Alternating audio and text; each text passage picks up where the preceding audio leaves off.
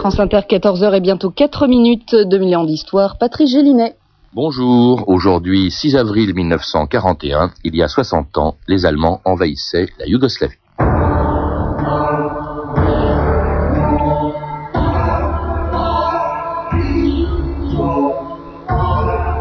Les peuples des Balkans sont chargés de plus d'histoires qu'ils n'en peuvent porter. Winston Churchill.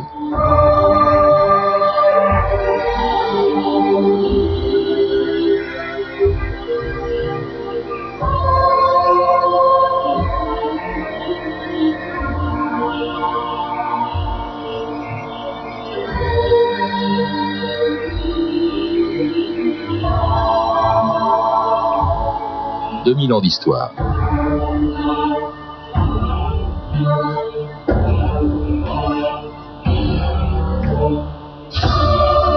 Il y a dix ans, la proclamation de l'indépendance des Croates et des Slovènes faisait éclater la Yougoslavie, un État éphémère créé en 1918 et qui prétendait pouvoir fédérer autour de la Serbie une mosaïque de peuples slaves divisés par l'histoire et par la religion. Pendant des années, les gouvernements de Belgrade ont tenté malgré tout de faire vivre ensemble des Serbes orthodoxes, des Croates catholiques, des Slovènes, des Macédoniens et des musulmans de Bosnie ou du Kosovo. On sait ce qui a suivi, un conflit interminable, alimenté encore aujourd'hui par tout ce qui, dans le passé, avait pu dresser des populations yougoslaves les unes contre les autres. Et parmi les souvenirs les plus souvent évoqués, pour justifier tant de haine et de sang versé, il y a celui de la Deuxième Guerre mondiale et de l'occupation allemande. En Yougoslavie, plus qu'ailleurs, elle a creusé un fossé si profond entre les collaborateurs et les résistants, et entre les résistants eux-mêmes, que personne aujourd'hui n'a oublié ce qui fut une des pages les plus noires de l'histoire yougoslave, les trois ans d'une occupation allemande, commencée il y a tout juste 60 ans, le 6 avril 1941.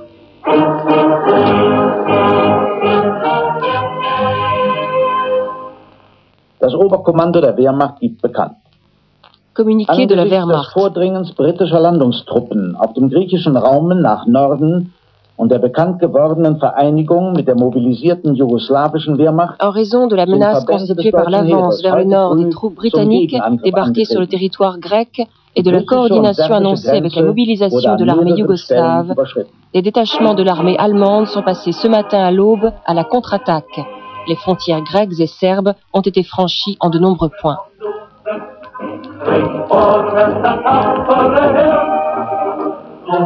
Jean-François Berger, bonjour. Bonjour. vous êtes historien, vous travaillez à la Croix-Rouge à Genève. Vous avez publié récemment un livre d'entretien avec un ancien résistant yougoslave proche de Tito, le général Velibit, qui a aujourd'hui, je crois, 93 ans et qui a participé euh, à une résistance yougoslave qui a eu cette particularité pendant la guerre, c'est qu'elle était très profondément divisée. En effet, vous avez euh, d'une part les nationalistes qui sont serbes regroupés autour de Mihailovic, les Tchetniks. Mm. Vous avez également le mouvement partisan communiste euh, qui se met en place autour de Tito. Au début, il y a une coopération entre euh, ces deux types de résistance, mais très très rapidement, à partir de la fin 41, ça va tourner à l'affrontement et finalement à la guerre civile.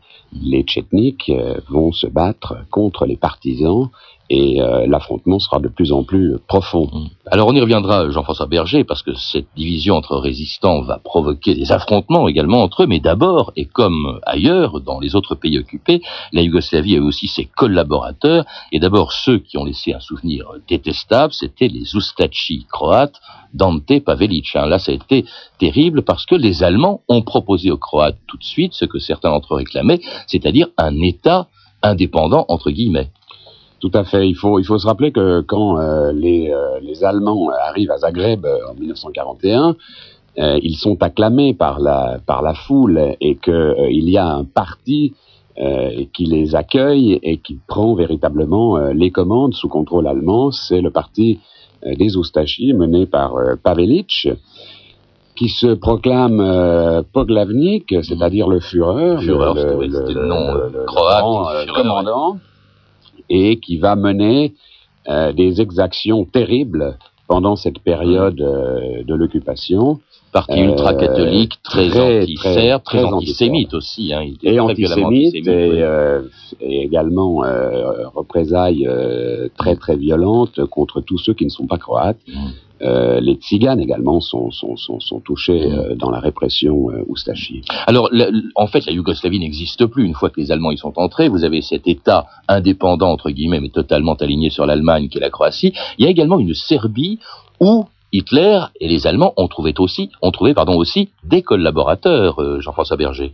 Tout à fait. Alors, l'armée yougoslave, d'abord, l'État yougoslave est démembré. Mm. C'est une, c'est une véritable perte de, de, de, de souveraineté complète. Et l'État est dépecé par, euh, par les occupants. Il faut se rappeler que vous avez des occupants allemands, vous avez des occupants italiens qui vont se, se, se partager euh, cette Yougoslavie. Et puis, euh, à l'intérieur, vous avez des euh, partisans de l'occupant qui vont euh, mettre la main à la pâte et qui vont devenir des auxiliaires aussi bien du côté serbe que du côté euh, hmm. croate. Alors du côté serbe. Oui, cela dit, le euh, gouvernement de Belgrade, le, collaborateur Nedic, oui, qui était plutôt, une espèce de pétain euh, yougoslave, enfin ou serbe. Euh, c'est une, ce n'est pas une collaboration très aussi poussée que celle de Pavelic. Absolument. Il y avait quand même des ultras.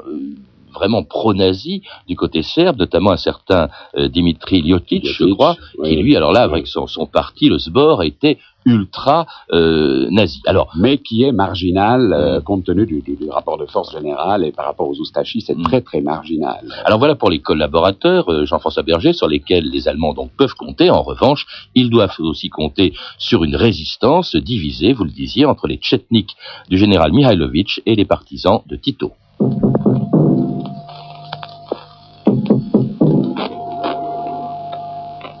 L'Amérique parle au peuple de France. Yougoslavie. Aujourd'hui, le communiqué publié par le QG du maréchal Tito annonce que les partisans ont de nouveau bloqué la voie ferrée entre Sarajevo et Visegrad. Cette ligne déjà coupée récemment par les partisans venait à peine d'être réparée. Les Yougoslaves ont également bloqué la ligne qui va de Sarajevo à la côte d'Almaty et ils ont détruit un train allemand. Alors euh, Jean-François Berger, c'était l'annonce effectivement d'une opération des partisans de Tito, sur lesquels les Alliés n'ont pas tout de suite compté. La résistance sur laquelle ils se sont d'abord appuyés, c'est celle de Mihailovic, ce sont les Tchetniks. Pouvez-vous nous expliquer en quoi consistait justement ce, mouvement Tchetnik alors le mouvement tchetnik, euh, ça vient de Tcheta. Hmm. Tcheta c'est un, mot qui remonte à euh, la lutte contre les Ottomans c'est une petite unité euh, militaire, Tcheta. Les Tchetniks, c'est au fond au départ euh, une, euh, un mouvement de résistance spontanée serbe contre l'occupation allemande qui est Oustachi, allié Oustachi, mmh. qui persécute les Serbes, notamment dans ce fameux État soi-disant indépendant, qui, qui allie la Croatie et la Bosnie-Herzégovine, et qui s'organise en petites unités qui, sont, qui deviennent les tchetniks, hmm. qui se coalisent progressivement, mais il faut dire que c'est quand même le premier mouvement d'opposition et de résistance à l'occupation. Mais un mouvement, euh, Jean-François Berger, exclusivement serbe en réalité. C'est ça peut-être sa faiblesse, c'est qu'il ne fait pas appel aux autres peuples de Yougoslavie. Ce sont des officiers serbes qu'il commande. Le général Mihailovic, qui est leur chef, est lui-même serbe. Et au fond, euh, c'est peut-être ce qui a fait sa faiblesse à ce mouvement tchetnik. Tout à fait, la représentativité de Tchetnik euh, est relative euh, par rapport à celle des partisans, puisque la base euh, des partisans est multinationale. Elle regroupe aussi bien les partisans de Tito, hein, Tito, oui, les partisans de Tito, qui rassemblent toutes les composantes de la Yougoslavie, alors que les Tchetniks sont ralliés au roi et reçoivent des ordres du gouvernement royal mmh. en exil à Londres. Depuis le début, depuis que effectivement la Yougoslavie est occupée, le roi Paul II et le gouvernement sont partis à Londres. Et d'ailleurs, euh, Mihailovic, les Tchetniks reconnaissent ce gouvernement de Londres, tandis que Tito, lui, se bat plutôt à part. Hein. Les partisans de Tito, au début moins importants, vont prendre de l'importance. Il y a aussi une grande différence, Jean-François Berger, c'est que autant Mihailovic se dit, il vaut mieux ménager nos forces euh, dans l'attente du retour des Alliés, euh, donc ménager du même coup les Allemands, parce qu'il n'y a pas eu de grosses opérations des Tchétniks contre les Allemands. En revanche, Tito passe tout de suite à l'action avec ses partisans. Tout à fait. Alors l'action véritablement opérationnelle, elle, elle démarre avec le, un des grands tournants de la Deuxième Guerre mondiale, à savoir euh, la euh, rupture entre euh, l'Allemagne et l'Union soviétique. C'est clair que la rupture du pacte germano-soviétique permet aux partisans communistes yougoslaves de donner véritablement l'élan à la résistance qui était jusque-là un petit peu feutrée, pourrait-on dire, un peu dans l'attente euh, même si des préparatifs étaient en cours depuis euh, l'invasion allemande. Oui, l'invasion allemande de la Russie, c'est deux mois à peine après l'occupation de la Yougoslavie, hein, en juin 1941. Et tout de suite, donc effectivement, les partisans de Tito passent à l'action.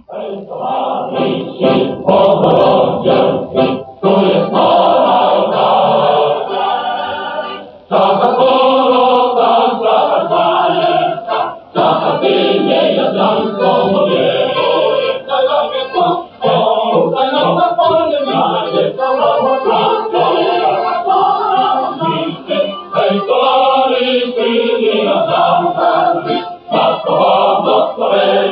Polo,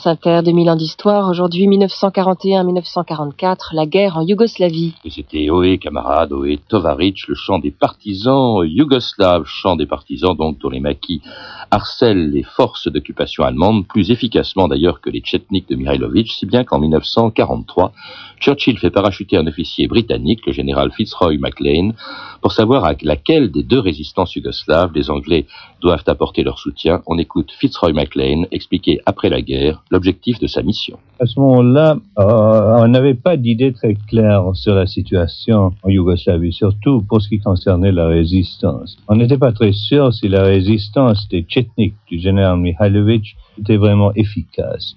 En même temps, on avait des nouvelles assez vagues au sujet de ce personnage mystérieux qui avait le nom de, Tito.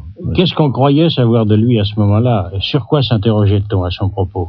À moi, on m'a dit, avant mon départ pour la Yougoslavie, on m'a dit, nous ne sommes pas sûrs s'il existe. D'abord, il y a une autre théorie d'après laquelle une organisation secrète et ce n'est pas un homme du tout, mais c'est plusieurs hommes, ça change tout le temps.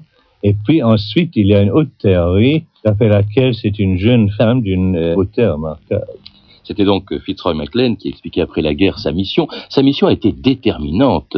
Euh, Jean-François Berger, c'est lui qui, fait que, qui a fait que les Alliés, et notamment Churchill, décident finalement de soutenir Tito plutôt que Mihailovic qui va être abandonné. Tout à fait, c'est un, un, tournant majeur, d'autant plus que les partisans de Tito euh, vivaient euh, depuis 1941-42 dans une clandestinité et un anonymat euh, pratiquement total. ils se ravitaillaient eux-mêmes en prenant des armes aux Allemands, ils étaient beaucoup plus offensifs mhm. dans la lutte contre l'occupant. Et petit à petit, le, la réputation de Tito fait son chemin euh, mais évidemment pose un problème aux Alliés, étant donné qu'il est communiste. Il est communiste et qu'en même temps, euh, ils soutiennent le gouvernement royal en exil euh, à Londres, euh, ce qui pose évidemment un petit problème diplomatique. Et Cela dit, l'URSS, c'est quand même l'allié des Alliés à ce moment-là. Tout à fait, mais Staline bénéficie aussi de l'alliance, de la grande alliance avec les Britanniques et les Américains, et ne veut pas à ce moment-là créer de problèmes supplémentaires. Donc stratégiquement, l'alliance est assez fixée entre euh, les euh, Yougoslaves royalistes et ce que dictent les Alliés. Mais il y a le doute dont parle Maclean, qui devient de plus en plus évident, mmh. d'où la mission de Fitzroy Maclean, qui est d'ailleurs accueillie par le général Vladimir Velebit, homme de liaison de celui, Tito. celui que vous avez. Voilà, celui qui est un grand témoin de, cette, de, de, de, cette épopée des partisans et qui euh, souligne bien sûr euh, l'importance de euh, l'appui des alliés, de la reconnaissance finalement du poids politique de Tito. Parce que c'est à partir de ce moment-là que Tito véritablement devient un personnage central de l'histoire des Balkans et de l'histoire de l'Europe pendant la Deuxième Guerre mondiale. C'est assez extraordinaire d'ailleurs que cet anticommuniste qu'était Churchill ait pu effectivement soutenir avec ardeur euh, Tito euh, euh, et les maquis de Tito. Alors, outre la division de la résistance, ce qui a caractérisé cette période de l'occupation, Jean-François Berger, et qui a laissé d'ailleurs des traces jusqu'à aujourd'hui, c'est évidemment l'atrocité des massacres perpétrés par les collaborateurs de l'Allemagne, les Ustachi croates, mais aussi par une partie des mouvements de résistance, la revue de texte Stéphanie Duncan. Oui, en 1941, les massacres systématiques menés par le régime Oustachi à l'encontre des Serbes, des Juifs et des Tziganes sont si effrayants qu'un évêque, Monseigneur Mizic, un évêque qui, contrairement à sa hiérarchie, n'est pas compromis dans le régime, eh bien cet évêque adresse une protestation à Pavelic, le premier croate. Des hommes sont capturés comme des animaux, dit-il. Certains sont jetés du haut des falaises. Et l'évêque donne un exemple précis. De Mostar, un train emporta six pleines voitures de mères, de jeunes filles et d'enfants jusqu'à la gare de Surmanchi. Là, on les fit descendre du train et on les conduisit dans la montagne, où mères et enfants furent jetés vivants au fond des précipices. Alors au massacre s'ajoute aussi la, mise en place par les Oustachis de véritables camps de la mort sur le modèle nazi, notamment celui de Jasenovac, un ancien détenu, Jacob Finzi raconte. Pendant la première quinzaine de mars, les Oustachis ont tué en dix jours au moins 3000 prisonniers. Ils les tuaient en leur faisant éclater la tête à coups de masse, à l'aide de bâtons ou de barres de fer, et ils le faisaient avec tant de férocité que les corps en devenaient méconnaissables. Ils s'amusaient à planter des clous dans le corps des victimes, à leur couper les parties génitales, etc. Pendant dix jours, les groupes de fossoyeurs, presque tous des prisonniers tziganes, ont travaillé jour et nuit pour ensevelir les cadavres. Ah, une sauvagerie qui convient d'ailleurs parfaitement à l'occupant allemand, en témoigne ce rapport de l'ambassade du Reich à Zagreb qui décrit le bon rendement, si on peut dire, et la personnalité de Luburic, le commandant en chef des camps d'extermination croates. Sur son ordre, écrit ce rapport, 80 000 personnes ont été liquidées à ce jour à Stara Gradiska, 120 000 à Jasenovac et 20 000 dans d'autres camps, Lubunich a personnellement pris part au massacre. Grand sadique, malade des nerfs, type pathologique, très obéissant et fidèle au Poglavnik, c'est-à-dire Ante Pavelic, prêt à tout, politiquement actif, il est une force motrice pour les règlements sanglants en Croatie. Alors de manière moins systématique, on peut dire, les Tchetniks eux aussi se livrent à des massacres.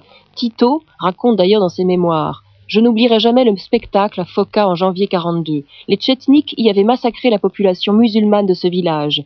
Régulièrement, un jour sur deux, un groupe de prisonniers parmi ces pauvres gens était conduit à la mort, on leur coupait la gorge et on jetait leur corps à la rivière.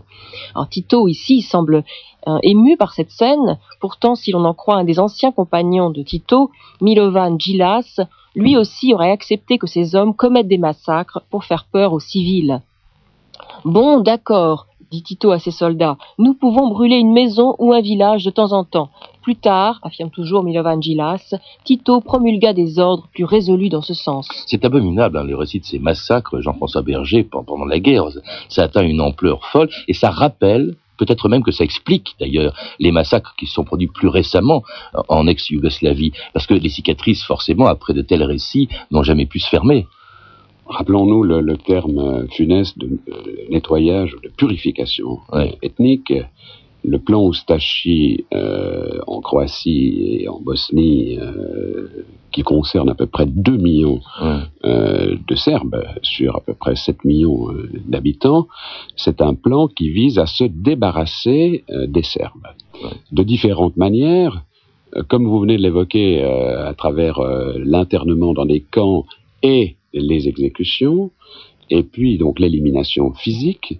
Vous avez également l'élimination dans les villages, parce que les camps ne sont que l'aboutissement de cette politique, mais il y a tout ce qui se passe dans les villages. Une bonne partie des gens sont massacrés dans les villages. Et puis vous avez également la conversion euh, de ces Serbes orthodoxes au catholicisme, un tiers devrait se convertir selon le plan des Ostachides, devrait être converti au catholicisme, et puis vous avez l'expulsion aussi massive des Serbes du soi-disant État euh, indépendant de Bosnie. Et, tout ça sans, sans compter l'élimination évidemment des Tziganes et des Juifs, euh, les, les, les, massacres perpétrés aussi par euh, l'armée allemande qui n'a pas été tendre évidemment dans, dans, ce pays qui a vraiment peut-être plus souffert que les autres. C'est vraiment, euh, ne serait-ce que le régime des Oustachis, c'est peut-être le plus sanglant qu'ait connu l'Europe hitlérienne. Ça a été, ça a été abominable. Les souffrances de la Yougoslavie pendant la guerre, c'est quelque chose d'inouï. Tout à fait, tout à fait. D'ailleurs, à, à part l'Allemagne ou après l'Allemagne, ce régime est le plus sanglant de euh, l'Europe. Le, régime Moustachi va très très très loin dans la mise à mort et dans l'exécution euh, des populations. Et va disparaître donc au moment où les Alliés vont progresser vers la Yougoslavie, euh, les, Russes, et puis bien entendu où les partisans eux-mêmes vont chasser les Allemands de ce pays dont la capitale est libérée. Une information donnée par Jean Marin à la radio française le 20 octobre 1944. Ce soir, les dépêches nous apportent de bonnes d'excellentes nouvelles pour la grande coalition des Alliés. Riga, Belgrade, Athènes connaissent à leur tour les joies bouleversantes de la libération, et une fois de plus, ces victoires éclatantes sont dues à l'action concertée des forces armées alliées et des formations militaires patriotes.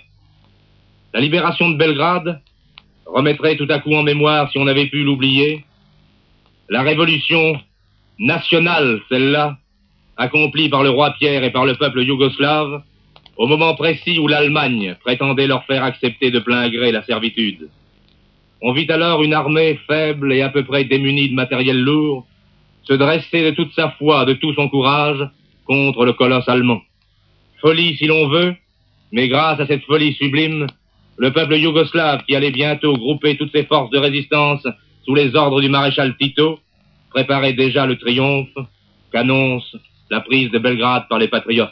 Grâce à cette folie aussi, Jean-François Berger, on peut dire que la, résistance yougoslave, et notamment celle des partisans de Tito, a été déterminante dans cette guerre. Elle a mobilisé des troupes allemandes qui n'ont pas pu se battre ailleurs pendant trois ans.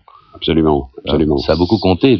C'est un, c'est un front qui euh, immobilise euh, une partie de l'effort de mm. guerre allemand. Euh, à ce titre-là, c'est très très important. Et puis c'est également euh, très formateur pour la future Yougoslavie, étant donné que euh, finalement le régime euh, post euh, deuxième guerre mondiale se construit dans les maquis.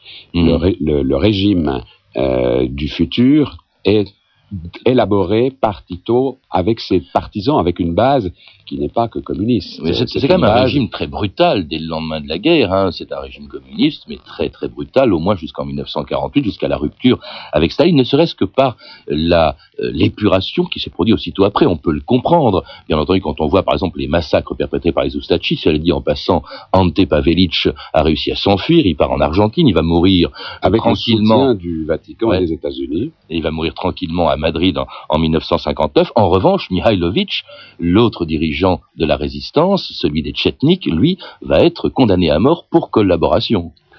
Oui, d'ailleurs, aujourd'hui, euh, le général Velebit euh, le regrette. Euh, cette condamnation, il estime que c'était une erreur de le condamner pour trahison. Ouais. ceci dit, il est vrai que le, le, le régime ne fait pas dans la dentelle à la libération.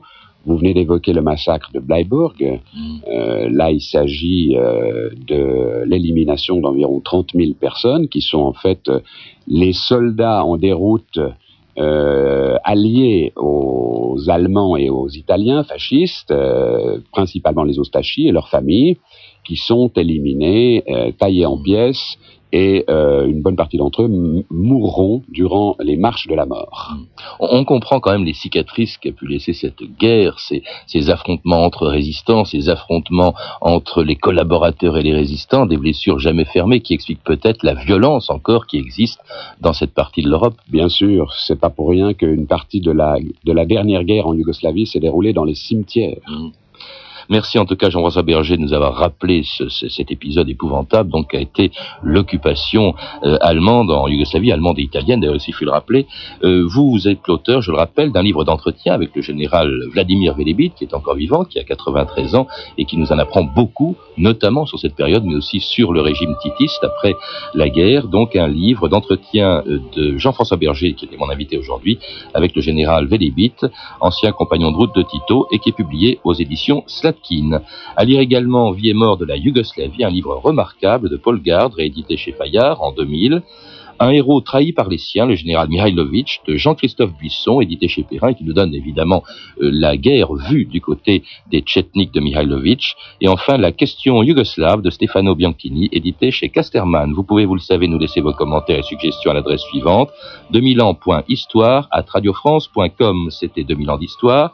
À la technique, Nicolas Warwick, Archivina, Christelle Rousseau et Claire Tesser. Documentation Anne Weinfeld et Virginie Bloch-Lenné. Revue de texte Stéphanie Duncan. Une réalisation de Anne Kobilac. Une émission de Patrice Gélinet.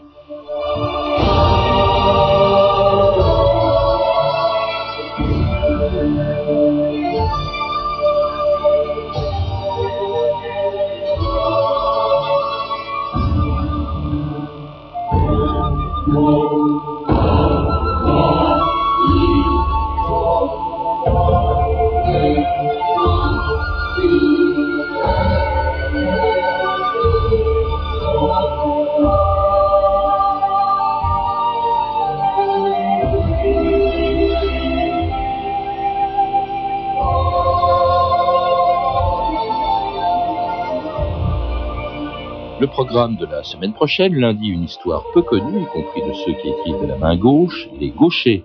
Mardi, le protocole. Mercredi, Marie Stuart. Jeudi, le premier homme dans l'espace, Gagarine, c'était il y a exactement 40 ans, le 12 avril 1961. Enfin, vendredi, un sujet qui redevient d'actualité, l'affaire Seznec. Il est 14h30, vous êtes sur France Inter. Bon week-end à tous, à lundi prochain, et je vous laisse à l'écoute de l'ami Chris. Merci Patrice, et à lundi, et hop, tout de suite en selle pour la suite de la rediffusion du portrait de Jean-Louis Gouraud.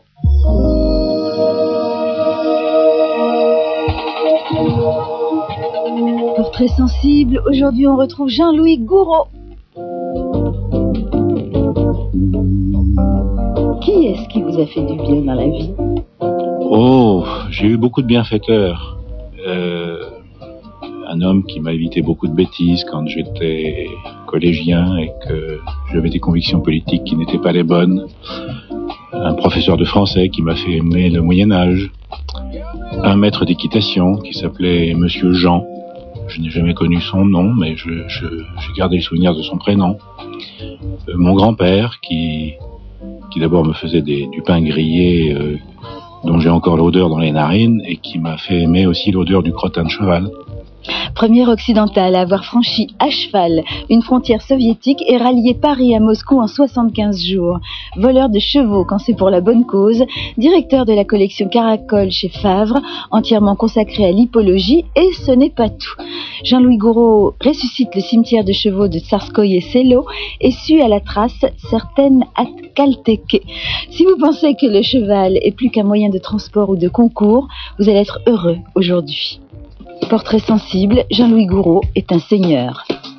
Je crois que tout est là pour une vie meilleure. Tout est là, elle attend son heure. Mais on oublie tout et puis on s'habitue aux histoires qui descendent dans la rue. Pourtant tout est là, inutile de chercher ailleurs.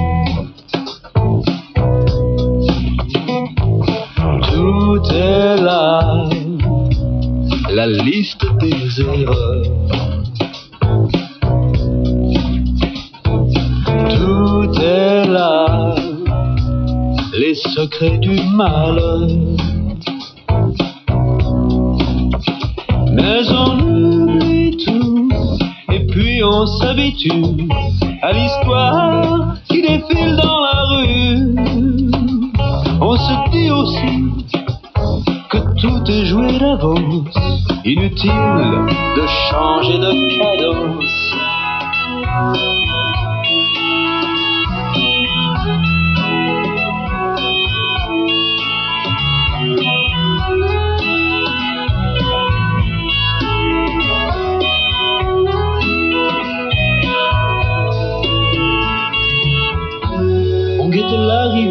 D'un ange qui nous montrerait le chemin vers un futur qui nous arrange, alors que déjà dans nos tout est là